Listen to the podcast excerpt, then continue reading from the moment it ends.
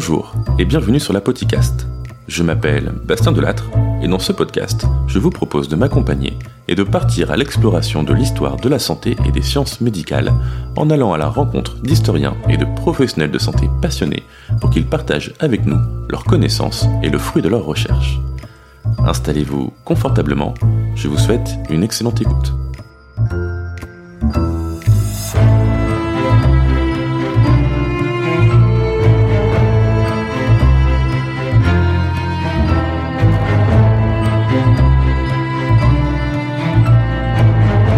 Épisode 3. Frédéric Bazille, un peintre médecin aux prémices de l'impressionnisme, avec Alexis Sen.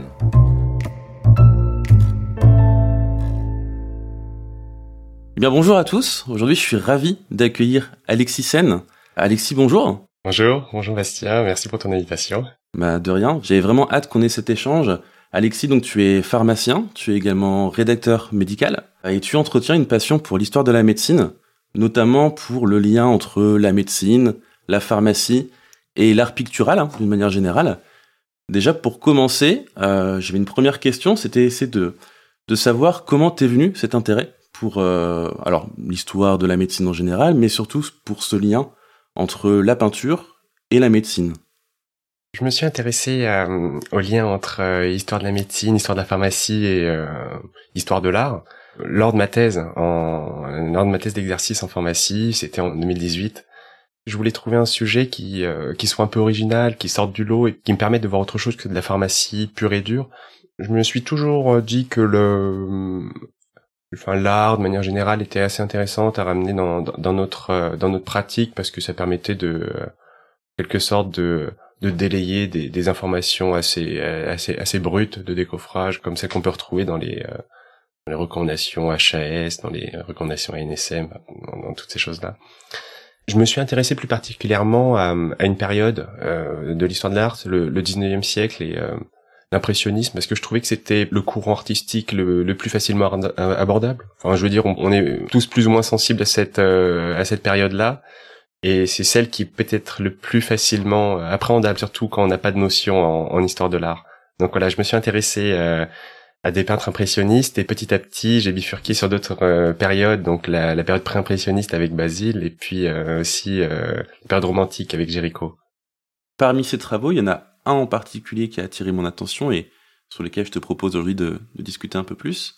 C'est un mémoire que tu as réalisé dans le cadre du diplôme universitaire d'histoire de la médecine de l'université Paris Descartes qui s'appelle Frédéric Basile 1841-1870 un peintre médecin, de points, une approche médicale de la vie et de l'œuvre à travers l'exemple de l'ambulance improvisée, 1865, donc l'année à laquelle cette œuvre a été peinte. C'est un mémoire pour information hein, qui a été récompensé en 2019 par le prix de la Société française d'histoire de la médecine. Ce que je te propose, comme je te le disais, c'est de détailler un petit peu plus ces travaux. Et pour commencer, peut-être que tu peux un peu nous présenter Frédéric Basile, donc ce peintre médecin. Qui est-il D'où vient-il? Voilà, si tu peux euh, nous exposer un petit peu tout ça. Alors, Frédéric Basile, c'est un peintre impressionniste qui appartient euh, plutôt à la période euh, pré-impressionniste même. Donc, le, musée d'Orsay avait fait en 2016 une exposition en son honneur et ça s'intitulait Frédéric Basile, la, jeunesse de l'impressionnisme. Bon, la, jeunesse de l'impressionnisme, on peut se demander ce que ça veut dire. Bon, c'est tout simplement le le, les balbutiements du, du, groupe impressionniste, la, la, la, la technique impressionniste n'est pas encore créée, le, la, philosophie impressionniste n'existe pas encore. Il se trouve que Basile, lui, fait partie de ce groupe un peu précurseur. Euh, il retrouve notamment à l'atelier Charles Glaire à, Paris des peintres euh, euh, comme Manet, Fantin Latour, Sisley, Renoir, Monet, qui ont participé un peu à, à cette, à cette éclosion-là. Basile, lui, était originaire de Montpellier. On retrouve d'ailleurs beaucoup de tableaux à lui qui sont qui sont parmi ses plus fameux. La réunion de famille, la vue du village, euh, les baigneurs, par exemple. Pour la plupart, peints à, Montpellier ou bien exposés à Paris ou, les deux. Frédéric Basile, c'est c'est quelqu'un qui a qui a un côté assez intéressant parce que lui, il est il est peintre, mais également collectionneur et mécène. Il a beaucoup fourni euh, ses, ses contemporains qu'il a un profil qui est assez atypique, je dirais, par rapport à, à, un Monet. Frédéric Bazy, il est issu d'une d'une famille montpelliéraine bourgeoise qui est installée depuis depuis le XIIIe siècle à Montpellier. C'est une lignée de commerçants, d'artisans. Donc on retrouve par exemple des serruriers, des arquebusiers, des orfèvres dans, dans, dans sa famille. Ils ont tous, enfin, pour la plupart, ils ont fait fortune sous l'ancien régime, et notamment son père, qui lui était avocat et sénateur de l'Hérault. Donc c'est un homme assez éduqué, il est plutôt curieux, il s'est intéressé à pas mal de choses, et notamment euh, aux ravages du phylloxéra qui ont eu lieu à cette époque. Lui, il a travaillé euh, de concert avec Émile Planchon, qui était le directeur de la faculté de pharmacie de Montpellier. Ensemble, ils ont mis, euh, ils ont mis en, place un, espèce de croisement de, de pieds de vigne qui était résistant au phylloxéra et donc aujourd'hui on a un pied de vigne qui porte le nom des Les biographes le décrivent comme étant un, bon protestant, donc quelqu'un qui euh, qui veut le progrès, le progrès euh, social. Donc il voulait forcément que euh, que Basile s'élève. Une carrière de peintre c'était c'était juste pas envisageable. Il voulait quelque chose plutôt de de bien vu et donc forcément la médecine était était indiquée pour son fils. Et donc il a étudié à la médecine à Montpellier, c'est ça? Voilà. Il est originaire de Montpellier, donc euh, il a commencé la, faculté là-bas. On peut voir des choses assez intéressantes parce que euh, dans les registres d'inscription, on voit que euh, s'est inscrit en 1860, si je dis pas de bêtises. Il était inscrit là-bas en 1860. Il a fait ses trois premières années d'études à Montpellier avant ensuite de migrer à Paris. D'accord, donc il a basculé sur la faculté de Paris ensuite. C'est intéressant parce que Montpellier, de mémoire, c'est la plus ancienne faculté de médecine euh, en Europe encore euh, aujourd'hui ouverte. Hein.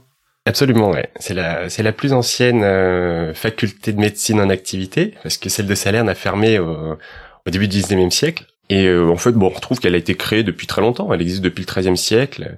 On a d'ailleurs fêté les 800 ans de la, de la faculté en 2020. Hmm. Donc, c'est quand même une très très vieille faculté avec une très belle histoire une très belle histoire. On a, enfin, il y a le, euh, le, comment dire, le slogan de la pharmacie, euh, enfin de la, de la, de la faculté de pharmacie, de la faculté de médecine, pardon, qui disait euh, que qu'Hippocrate était de Cos et en fait il est de, mais maintenant il est de Montpellier. Donc voilà, ils ont, ils ont cette culture de la, de la médecine et ils en sont assez fiers. Frédéric Bazy, il arrive en, à Paris en 1862. Et on retrouve beaucoup d'informations sur son inscription à la fac, on a beaucoup de, aussi de, témoignages sur sa vie à Paris parce que euh, il correspond beaucoup avec ses parents, notamment avec sa mère. Donc il arrive en quatrième année et dernière année de, de médecine et euh, il doit préparer euh, les cinq examens qui vont lui permettre de se présenter à la thèse. Donc à ce moment-là, on voit dans les correspondances qu'il travaille à l'hôpital de la Charité. C'est un statut un peu d'externe, on dirait aujourd'hui, et qui suit le docteur le docteur Velpo. Donc on connaît encore aujourd'hui pour les bandes Velpo en pharmacie. On, a une, on a quand même une certaine idée de sa vie parce que euh, dans, dans, dans, les, dans les lettres qu'il envoie à ses parents, on sait qu'il était le matin à l'atelier Charles l'après-midi plutôt à la faculté, et qu'il jonglait entre les deux. Donc il avait ce double cursus qui, euh, qui, euh, qui lui permettait ni réellement de se consacrer à la médecine, ni totalement à la peinture. Il était vraiment coincé un peu entre ces deux mondes, sans pouvoir complètement se lancer soit dans la carrière médicale, soit pleinement dans la peinture, quoi. Ouais, voilà, c'est ça. On sent qu'il est complètement torturé euh, entre les deux. Il veut pas euh, décevoir son père, mais il veut pas non plus euh, sacrifier sa carrière. On sent vraiment dans les lettres que que les choses vont pas très bien pour lui. T'as parlé plusieurs fois de lettres. Du coup, c'est quoi les sources qui t'ont permis de retracer tout ce parcours? Donc, j'imagine qu'il y a des, des échanges épistolaires. Ouais, oui, oui. Il écrit énormément, Basile. Il écrit énormément. Quand il est à Montpellier, forcément, il est proche de sa famille, donc euh, on n'a pas tellement de sources sur euh, ce qu'il vit, ce qu'il étudie, ce qu'il pense, ce qu'il ressent. Mais une fois qu'il arrive à Paris, alors là, c'est beaucoup plus simple de s'y retrouver parce que on a euh, un millier de lettres qui documentent sa vie. Je me suis cantonné à la période scolaire et juste un peu après, donc ça doit faire environ 500 ou 600 lettres à lire. C'est assez intéressant, faut voir. Il y, a, y, a, des choses toutes bêtes. Hein. On voyait par exemple qu'il vivait euh, sur la rue Fustenberg. Alors c'est juste à côté là, pour les Parisiens. On voit c'est la rue euh, proche du boulevard Saint-Germain et c'est là où est situé l'actuel musée de la Croix. Donc il vivait dans ce coin-là. Il allait euh, à l'école de médecine qui est à deux pas. Et il allait même déjeuner à la rue Serpente, qui est juste derrière la, faculté. Donc c'est assez drôle de remarcher dans ses pas. Et ces lettres, elles sont conservées où? C'est aux, aux archives départementales ou à la faculté de médecine? Alors, ces lettres, elles ont été retranscrites par les biographes. Donc, on retrouve des, euh, des, bouquins immenses qui sont disponibles à la vente, hein, mais euh, on, les, on, les retrouve plutôt maintenant euh, dans la documentation du musée d'Orsay ou plutôt dans les bibliothèques spécialisées qu'on les retrouve. Donc, on été sur le fait qu'il était un peu torturé entre ces deux carrières, et finalement, il a fini par faire un choix. Qu'est-ce qu'il a fait après avoir été entre ces deux mondes, médecine et peinture de, de l'autre côté? Alors, bah, il a beaucoup travaillé euh, à la médecine, et forcément, son père était euh, était plutôt ravi de ça. Ce qu'on voyait dans, retranscrit dans les lettres, c'était que euh, finalement, bah, la, la, médecine, euh, c'était pas son truc, quoi. Donc, il a échoué aux examens. Il était plutôt réticent à se présenter au rattrapage. Et puis il s'est pas présenté au rattrapage. Il était, il a, il a décidé d'abandonner la médecine à ce moment-là. Et là, on est en, on est en 1864. Extrait d'une lettre de Frédéric Basile à son père, écrite en juillet 1864. Je crains bien, mon cher père, de savoir mon examen un peu moins que la dernière fois, et j'ai bien envie de ne pas m'y présenter. Je serais honteux d'être refusé une seconde fois.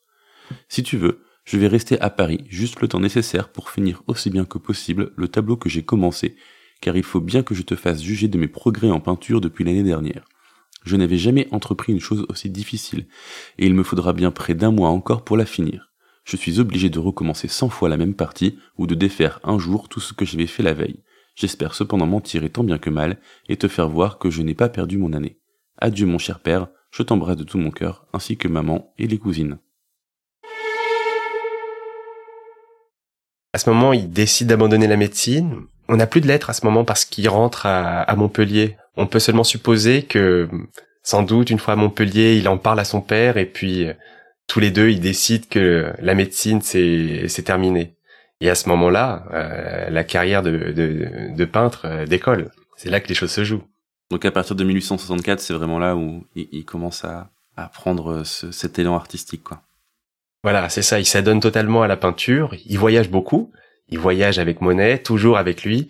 Euh, ils partent à Honfleur, ils partent à Chailly, ils partent à, Fontainebleau. Donc on trouve beaucoup de tableaux à ce moment-là qui montre ses passages dans ces, dans ces différentes villes. Tu viens d'évoquer Monet, qui est quand même une des plus grandes, si ce n'est la plus grande figure de l'impressionnisme, même moi qui, euh, de façon très transparente, n'est pas une énorme culture euh, picturale, c'est un nom qui me parle et, le lien avec l'impressionnisme euh, m'évoque encore quelque chose. Quelle était exactement cette relation avec Monet? Comment ils se sont rencontrés?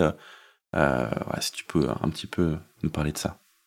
Basile et Monet, enfin les, deux sont, sont vraiment liés. Leurs leur, trajectoires sont, doivent être liées l'une à l'autre parce que euh, Frédéric Basile est considéré comme le compagnon de route de Monet. Ils se rencontrent tous les deux à l'atelier de Charles Glaire une fois que Basile monte à Paris.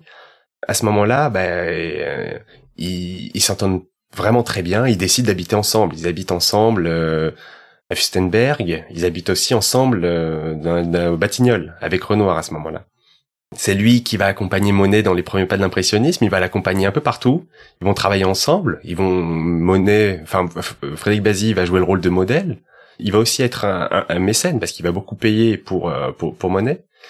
Et on peut voir que cette amitié qui est parfois assez torturée, ben, euh, en réalité, elle est, elle est pleine de sincérité parce que, enfin, je pense que Monet, lui, il était euh, très admiratif de Frédéric Bazy dans, dans le sens où il était très éduqué, où il avait une espèce d'aisance, où, euh, où socialement il venait d'un milieu plus euh, plus fortuné. Alors que lui, Bazy, il, euh, il l'admirait vraiment pour son talent. Il trouvait que Monet avait un espèce de, de, génie en lui et il disait qu'il voulait peindre aussi bien que lui et que ça lui prendrait des années avant d'arriver à ce niveau-là.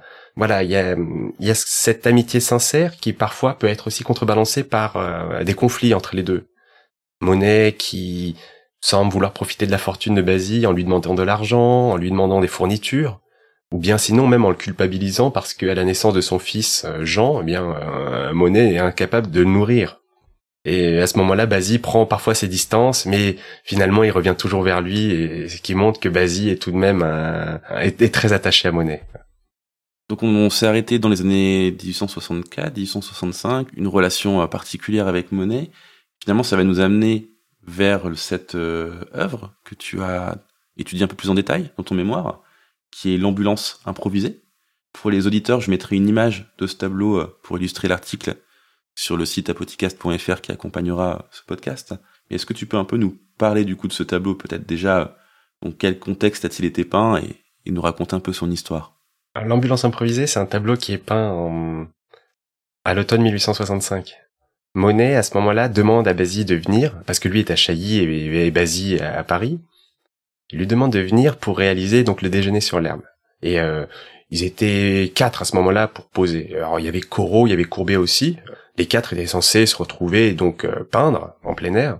Mais il se trouve que euh, Corot et Courbet euh, bon, s'embrouillent en quelque sorte avec avec Monet et donc voilà le, le groupe s'étiole et puis Basile lui doit choisir son, son rang et il choisit de suivre Monet finalement. Donc les deux amis qui étaient censés réaliser, enfin les quatre amis qui étaient censés réaliser le déjeuner sur l'herbe se retrouvent plus que deux. C'est à ce moment-là que Basile, lui, pose dans, une, dans, dans, cette clairière, tout seul, et euh, on retrouve Monet, qui donc est en train de le représenter, mais il se trouve que juste à côté, on avait un groupe d'anglais qui jouait au, au disque. Alors le, le disque à cette époque, c'était un espèce de frisbee en métal, qui était plutôt lourd et euh, qui pouvait euh, potentiellement blesser. Et donc ce frisbee avait euh, été parti en direction d'un groupe d'enfants et Monet, bien sûr, lui, euh, voyant le danger arriver, eh bien se euh, plonge pour intercepter ce frisbee euh, en métal et l'intercepte malheureusement avec sa jambe. Il se blesse. Les biographes le décrivent comme étant une, blessure assez importante parce qu'on parle d'une hémorragie, on parle d'une déchirure, on parle d'une tranche sanglante. Donc voilà, il y a beaucoup de termes qui peuvent nous, nous, nous, nous alarmer. C'est dangereux ce, ce, ce, jeu anglais quand même. Hein. Ouais, ouais, ouais, ouais. C'est, c'est, assez particulier, ouais. C'est assez, euh, c'est assez fou. Et donc, c'est peut-être pour cette raison-là qu'on a, enfin, qu'on a supposé qu'une blessure importante avait, avait eu lieu. Euh.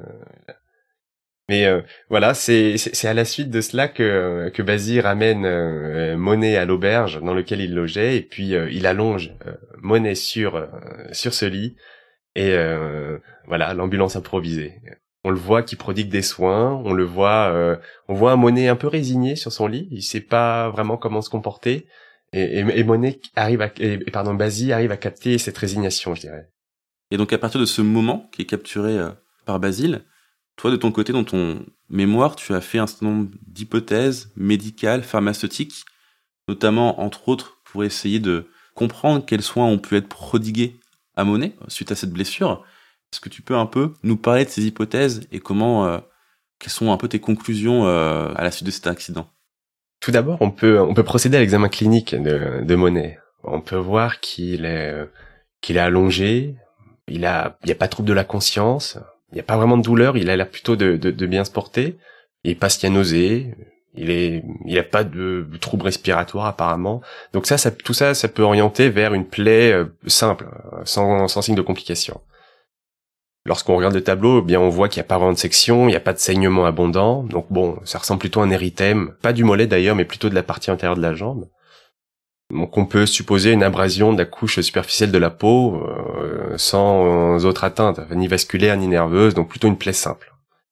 Aussi, quand on regarde euh, l'installation euh, que Frédéric Bazier a installée, eh bien on se rend compte qu'il y a un seau suspendu, et avec un liquide qui s'écoule goutte à goutte euh, sur euh, la jambe de Monet. Au pied de ce lit, ben, on trouve un seau, peut-être pour remplir le seau suspendu, et puis une bassine, peut-être pour essorer le linge. À partir de ces observations, on peut émettre des hypothèses. À cette époque, on est déjà au courant de de la théorie euh, des germes ferments de Pasteur. C'est pas encore la théorie microbienne, mais on est on est déjà conscient qu'il y a un risque infectieux et que si on ne traite pas immédiatement la plaie, eh bien, euh, les choses risquent de s'aggraver. Au vu de l'installation de monnaie, de pardon, de Basile, eh bien, on peut supposer à différents types de solutions. Les, les biographes ont, donné les leurs parce qu'ils parlent d'un lavage à l'eau. Ça, c'est euh, c'est un historien de l'art qui l'affirme. Le lavage à l'eau, lui, il est tout à fait pertinent parce qu'il permet de limiter le risque infectieux en nettoyant la plaie la zone périlésionnelle. À ce moment-là, on était, euh, on en parle hein, dans les recommandations. Sauf qu'on on, on, parle pas d'un rinçage au goutte à goutte comme il est ici euh, affirmé, mais plutôt un rinçage abondant. Donc voilà, il y a ce point-là qui euh, qui tilte un peu. On a également un autre biographe qui lui a parlé d'une solution de permanganate. Il parle d'une solution de permanganate sans en préciser le sel. Donc nous on pourrait supposer que c'est du permanganate de potassium qui a une action antiseptique. Et cette action antiseptique, elle est connue depuis les années 1850, donc euh, voilà, ça, ça peut être assez pertinent. Mais par contre, il y a des soucis parce que euh, ça demanderait un, matériel assez compliqué. Si dans l'hypothèse où, euh, où Basi euh, s'est mis dans l'urgence de soigner son ami, eh bien, il n'aurait pas eu le temps de récupérer les cristaux de permanganate de potassium, il n'aurait pas eu le temps de mettre un chauffe-ballon, un ballon, et surtout la pharmacie la plus proche était à plus de 10 km. Donc, ça, ce sont des, des éléments qui tendent à infirmer l'hypothèse de la solution de permanganate. Mhm. Donc à partir de ça, moi j'ai, je me suis dit que je, je, voulais discuter de, de la nature de la solution qui était présente dans, dans ce seau. Et donc j'ai émis le postulat que la matière première qu'on utilise pour la solution antiseptique devait être présente dans l'auberge parce que on, a besoin d'une prise en charge urgente. Donc dans cette hypothèse là, eh bien j'ai, j'ai émis cette l'hypothèse de, euh, de l'alcool modifié. Premièrement parce que bah, l'alcool euh, modifié aurait pu être facilement réalisable. Hein à partir d'alcool alimentaire qu'on aurait pu retrouver dans, dans, dans l'auberge. Euh, surtout, on connaissait ses propriétés antiseptiques depuis le XIIIe siècle, donc euh, ça c'est quelque chose qui est connu. Et puis euh, également, le caractère irritant aurait pu forcer un lavage au goutte à goutte, comme il est décrit. Pour la deuxième hypothèse, j'ai mis celle de la, solution d'hypochlorite de sodium, parce que on aurait pu obtenir de, enfin, on aurait pu utiliser de l'eau de javel diluée tout simplement. Et euh, l'eau de javel, elle, elle est utilisée en, en, usage domestique depuis les années 1830. Donc encore une fois, on connaissait euh, son caractère désinfectant, notamment pour euh, les latrines, pour les cuisines. Donc on aurait pu le trouver au sein de l'auberge. Comme on l'a dit tout à l'heure pour l'alcool, le caractère irritant de cette solution aurait pu aussi imposer un lavage au goutte à goutte. Également, d'autres hypothèses peuvent nous venir à l'esprit, des solutions peut-être un peu plus simples, par exemple d'une solution de chlorure de sodium à partir du sel de table, ça, ça a été recommandé dans la médecine navale. Par contre, euh, ça a été recommandé un peu plus tardivement, en 1885, donc 20 euh, ans après le l'ambulance improvisée. Donc voilà, ça c'est un élément qui plutôt tend à infirmer cette hypothèse-là. Et euh, finalement, la dernière chose que qu'on pourrait revoir, eh bien, c'est un lavage simple à l'eau. Un lavage simple à l'eau parce que bah, l'eau, elle est disponible à l'auberge. Elle est recommandée depuis les années 1840 et surtout, alors ça c'est le c'est la petite nouveauté par rapport à, mon mémoire, j'ai trouvé beaucoup de textes qui recommandaient le lavage simple à l'eau avec des dispositifs très similaires à ceux de Basie. On a donc ce seau suspendu, on a une irrigation continue et non plus au goutte à goutte de la plaie. Et puis surtout, on a des recommandations sur l'eau à utiliser, sur son origine, sur sa température, sur la façon de la stocker. Donc beaucoup de choses qui tendent à nous faire dire que le lavage à l'eau, non pas au goutte à goutte, mais plutôt en irrigation continue, aurait été la solution employée dans ce cas-là. Ça, c'est des hypothèses qui sont un peu plus récentes par rapport à ton mémoire, non? Voilà, c'est ça. Alors j'ai revu une partie de mon mémoire et euh, le lavage à l'eau, lui, euh, est la dernière hypothèse que sur laquelle je me suis arrêté. Et oui, effectivement, ça va faire partie d'une euh, d'une publication Enfin, c'est en relecture, donc ça va être, euh, ça va faire partie sans doute de publication si, si elle est retenue. Pour toi, c'est quoi un peu la suite là? Est-ce que tu as d'autres euh, travaux sur le feu? Est-ce qu'il y a d'autres projets euh, historiques, disons, qui s'annoncent? Bah, pour pour le moment, oui, j'ai pas mal de projets en en histoire de la pharmacie ou histoire de la médecine. Enfin, d'ailleurs, je m'inscris cette année en, histoire, enfin dans le diplôme universitaire histoire de la de, de la pharmacie. Et en réalité, j'aimerais euh, j'aimerais écrire un livre. J'aimerais écrire un livre sur euh, un gros projet. Un gros projet, ouais. ouais j'ai envie d'écrire un livre sur Jericho, sur la santé de Jericho. Voilà, parce qu'en 2024, c'est le bicentenaire de sa mort, et puis euh, là, je pense qu'on a qu'il y a matière à écrire sur lui. Donc, un livre, et pourquoi pas un doctorat, voilà, j'aimerais beaucoup poursuivre dans ce, dans ce sens-là, essayer de faire de la recherche et peut-être de manière plus encadrée. Eh bien, merci beaucoup Alexis pour avoir partagé avec nous ton travail sur Frédéric Bazier et son œuvre. Je vous rappelle que vous pouvez retrouver d'autres épisodes de la sur votre plateforme d'écoute préférée. N'hésitez pas à vous abonner. Il y a également un site internet, apodcast.fr, sur lequel je publie un post pour accompagner la sortie d'un épisode, afin de vous permettre de retrouver facilement les informations sur mes invités et l'épisode que j'ai enregistré avec eux. Sur le site, j'essaye aussi de tenir un blog dans lequel je partage quelques actualités liées au podcast, mais également à mes propres recherches que j'effectue de manière amateur. Ainsi, courant mars, je partagerai avec vous la sortie d'un épisode publié dans la revue d'histoire de la pharmacie qui traite de l'affaire Walder, une sombre affaire criminelle de la fin du 19e siècle dans laquelle un élève en pharmacie, Arnold Walder, a assassiné son patron, Joseph Lagrange, à l'aide d'un pilon. Et enfin, Toujours sur le site internet, j'essaye de développer une bibliothèque de podcasts qui traite de l'histoire de la santé. Alors si vous êtes en manque de ressources audio, n'hésitez pas à y jeter un œil. C'est loin d'être exhaustif et pas forcément abouti sur la forme, mais j'essaierai de mettre ça à jour au gré de mes écoutes. J'ai listé par exemple le podcast La piqûre de rappel, qui est le podcast de Dicopolis, dirigé par Hervé Guillemin, alors, tous les épisodes sont en lien avec l'histoire de la santé et des historiens s'entretiennent autour de grandes questions, plutôt en lien avec l'actualité, comme les déserts médicaux ou encore le végétarisme. D'autres podcasts dédiés à l'histoire abordent parfois des sujets en lien avec l'histoire médicale. C'est le cas de Paroles d'Histoire d'André Loez, de Passion médiéviste de Fanny Cohen-Moreau et de Storia Voce de Christophe Dickès. Tous ces podcasts partagent également le même format dont je me suis inspiré pour la podcast, des entretiens avec des historiens autour de leur mémoire, de leurs thèses, de leurs ouvrages ou d'expositions. Je les écoute depuis longtemps et les trouve excellents sur le fond comme sur la forme, alors prêtez-y une oreille même pour y découvrir des sujets autres que l'histoire de la santé, il y a largement de quoi contenter votre curiosité. C'est tout pour aujourd'hui, je vous retrouve le mois prochain pour un nouvel épisode de la podcast, à très vite